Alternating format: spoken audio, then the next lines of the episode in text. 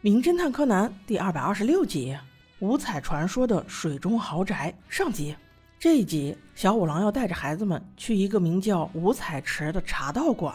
一提起茶道，柯南立马就头疼，因为实在是太无聊了。但是奈何小兰喜欢这样的风景，只能陪着了，有种男朋友陪女朋友逛街的心情。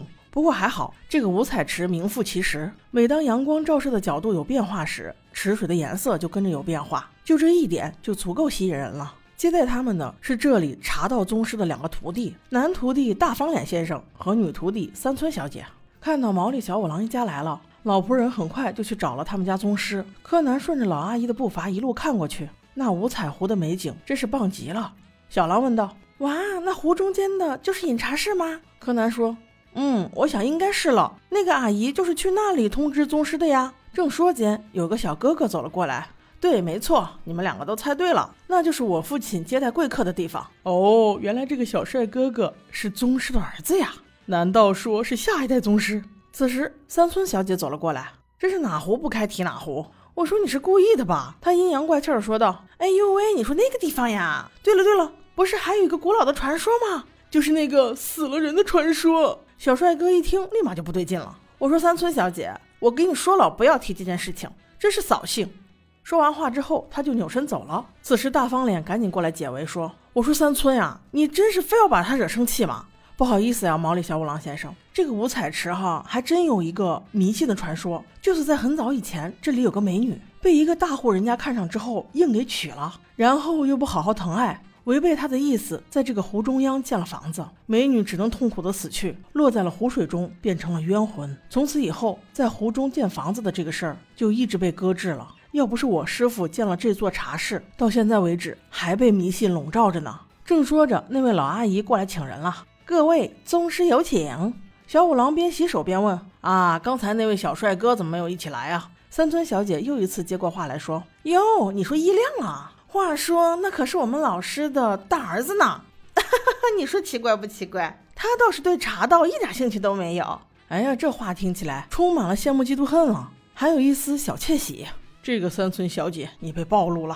当宗师见到小五郎以后，刚开始非常凶，后来得知他是大侦探，这才慢慢平复了情绪。当众人进了茶室之后，映入眼帘的竟是一圈符篆。妈呀，原来宗师也是怕传说的呀！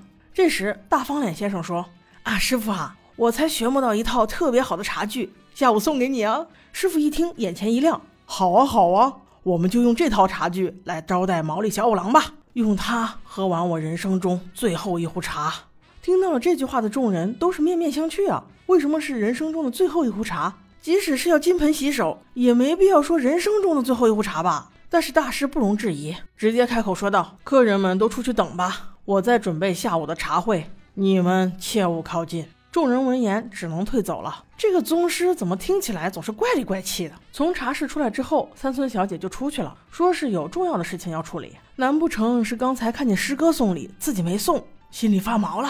正说话间，小帅哥拿着几节棍子跑了过来。他对着老阿姨说：“阿姨呀，我的鱼竿怎么变成这样了？”佣人也是没办法，只能细声细气说：“一亮少爷，老爷。”不喜欢你去做这个事情，你把你的鱼竿藏好嘛。这回又是大方脸先生过来打圆场。他看见小帅哥负气而走之后，对小五郎说道：“我师傅本来就是害怕诅咒的，就不想让一亮少爷在这里钓鱼。哎，他们两个的事情不管了，趁这个时间，我先去洗个澡吧。”主人们都纷纷离去了，只剩毛利小五郎带着孩子们自行参观。柯南去了一亮少爷的房间，有一张非常大的鱼拓画，特别漂亮。正聊着，突然间听到哔哔哔这样的声音，原来是他们的防盗报警器。几人从窗户看去，哎，怎么是三村小姐？她抱着一箱神神秘秘的东西，像贼一样从后门进来了。这是什么鬼？不过一看是熟人，也不是来偷东西的，大家也就放过他了。又过了好一会儿，去洗澡的也洗完了，去生气的少爷也回来了，三村小姐也整理了一下情绪，若无其事的与大家见了面。一见面，大方脸一改平和的态度，凶巴巴的吼道：“你怎么这么晚才回来？竟然还敢中间出去！”三村一听就不对劲了：“我出去怎么了？我不是及时赶回来了吗？你这么凶干嘛？”也对啊，你不是中间还去洗了澡吗？你这么凶干嘛？这回打圆场的是毛利小五郎。哎呀，我说你们两个火气不要这么大吗？在场的所有人都围过来劝架。只有三村小姐一个人，怒气值满格的走到了阳台去，边扇着扇子边眺望远方。只不过下一秒，她的情绪就从生气转为了恐惧，哇的一声叫了出来。原来她看到了老师的尸体，就像传说中一样，挂在了房梁之上。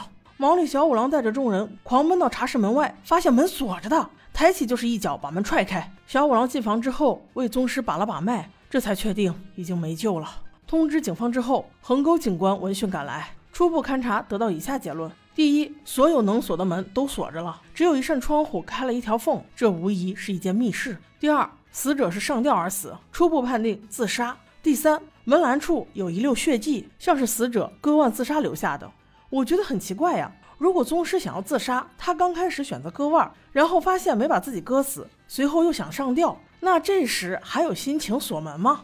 很显然，柯南也发现了这一点。除此之外，柯南还发现那个木门上有图钉钉过的痕迹，而且死者上吊的麻绳另一端是被很大的力气扯断的痕迹，不像是被割断的痕迹。再有就是上吊的那一根横梁，地上竟然有被磨损的木屑。即使是再重的人上吊，也不会出现这种情况，除非麻绳来回摩擦木桩。而这一切也许都跟外面那个水车有关。柯南肯定这不是自杀，一定是他杀。那凶手是谁呢？我们下集再说。